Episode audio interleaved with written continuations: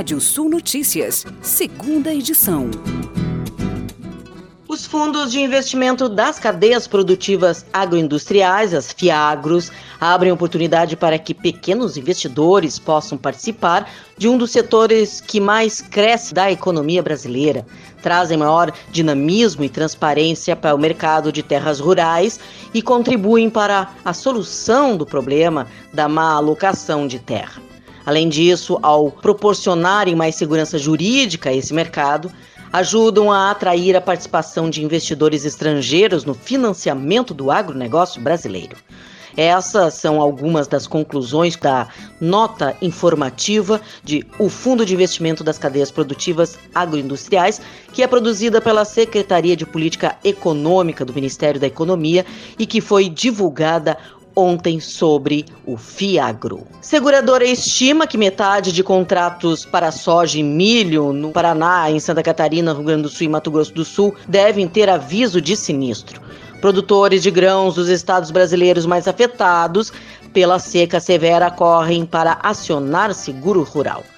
A estiagem no Paraná, em Santa Catarina, Rio Grande do Sul e Mato Grosso do Sul já provocou uma quebra significativa da safra de grãos 21-22. A seca tem levado a uma correria dos produtores rurais destes estados para renegociar dívidas de custeio investimento e também para o acionamento do seguro agrícola. O volume de chamadas e avisos de sinistros é gigantesco.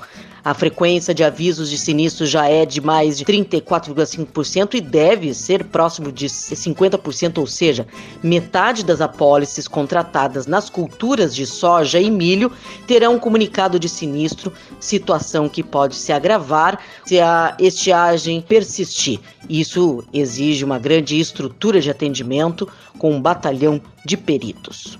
E a Gerdau anunciou ontem à tarde investimento de 200 milhões de reais na usina que possui em Sapucaia do Sul, no Rio Grande do Sul, para modernização e reforma da aciaria. A usina tem hoje capacidade para 450 mil toneladas de aço puro e de 495 mil toneladas de produtos acabados, incluindo vergalhões, eh, fio máquina, barras, treliçados e pregos. E os preços da soja subiram nas principais praças do país ontem até o final do pregão. A alta só não foi mais consistente porque o dólar voltou a cair bem, mas diante da alta doméstica, o produtor voltou ao mercado e entre 50 mil e 100 mil toneladas trocaram de mãos. O mercado físico está bem bagunçado e o produtor está praticamente leiloando a soja que está sendo colhida, o que distorce também bastante o mercado. Como resultado, preços bem regionalizados, negócios moderados, segundo o analista de safras e mercado, Evandro Oliveira. A balança comercial brasileira de lácteos registrou déficit de mais de 378 milhões de dólares em 2021, segundo dados da Secretaria de Comércio Exterior. De acordo com a Scott Consultoria, apesar do saldo negativo, foi o melhor resultado registrado desde 2015. O número está 22,9% melhor que em 2020 e 8,9% melhor frente a 2019. Segundo analistas de mercado, a melhoria se deu em decorrência da diminuição da importação e do aumento da exportação. E vamos ao giro de notícias. Monitor do PIB indica alta de 1,8% em novembro de 2021, diz FGV. EPE sugere antecipação de obras para escoar energia gerada no Nordeste. Ministro avalia a sucessão do aeroporto Santos Dumont no Rio de Janeiro. Caixa paga Auxílio Brasil para cadastrados com NIS terminado em 2. Itapemirim envia aeronaves para ficarem armazenadas nos Estados Unidos. Ministro Guedes insiste em reajuste zero até para policiais, apesar da ameaça de greve ampla de servidores públicos. Dois secretários e um diretor do Ministério da Economia pedem demissão do cargo. Local Web, Magazine Luiza e Americanas fecham com um saldo de até 12% e lideram altas do Ibovespa. Você pode ler mais notícias no nosso portal Rádio Sul ou ouvir novamente esse boletim no seu app de podcast favorito.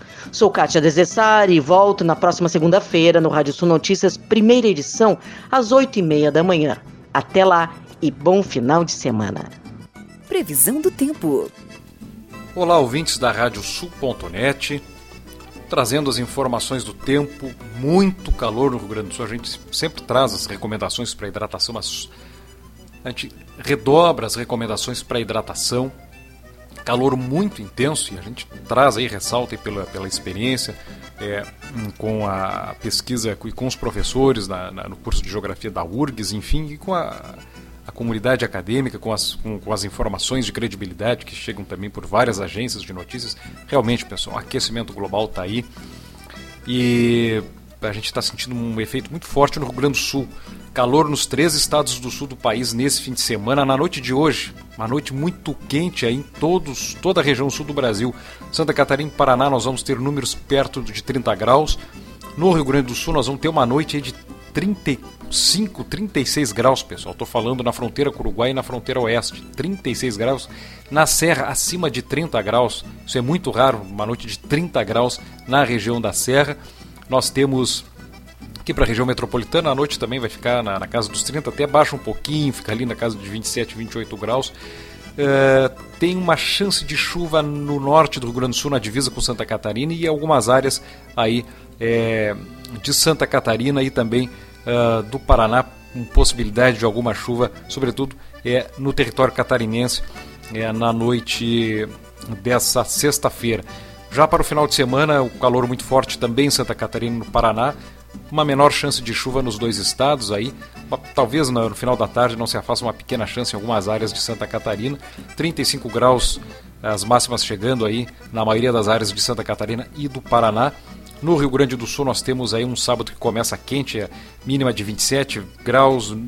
É, as temperaturas vão, é, sub, vão aumentando, por exemplo, no sul em Pelotas, que chega a 37 no sábado, no domingo já vai a 41 nessas regiões, nas áreas do oeste dos vales aí vai se mantendo na faixa dos 40, 41, 42 graus, a, a, a sensação do calor não, não, não vai ser tão é, discrepante, mas no sul e na, e na, região de Pelotas já tem uma, uma, uma diferença aí do sábado para o domingo. As noites são quentes, 33, 34 graus aí, no, tanto no sábado quanto no domingo, final de semana é, de muito calor, o sol predomina, variação de nuvens em algumas áreas do sul, divisa com Santa Catarina. Pode ter alguma chance de pancada de chuva, sobretudo no domingo. Não se afasta alguma chance de chuva no sábado, mas uma possibilidade maior de chuva e de pancadas de chuva no final do dia do domingo aí no Rio Grande do Sul. Temperaturas entre 23 e 35 graus em Tramandaí, deve chegar a 36, 26 e 41 em Santa Rosa, noroeste do estado, 26 e 40 em Bagé, entre 28 e 42 graus em Uruguaiana, temperaturas entre 25 e 41 graus em Porto Alegre, 24 e 32 em Florianópolis, Cascavel, oeste do Paraná, entre 21 e 36 e o nascer do sol é, nesse sábado quente em Porto Alegre, 5 horas e 44 minutos. O sol se põe às 19 horas 28 minutos. E nós voltamos segunda-feira com mais informações do tempo aí na primeira edição da Rádio Sul Notícias, 8 e meia da manhã. Um bom final de semana, cuidem-se e até lá.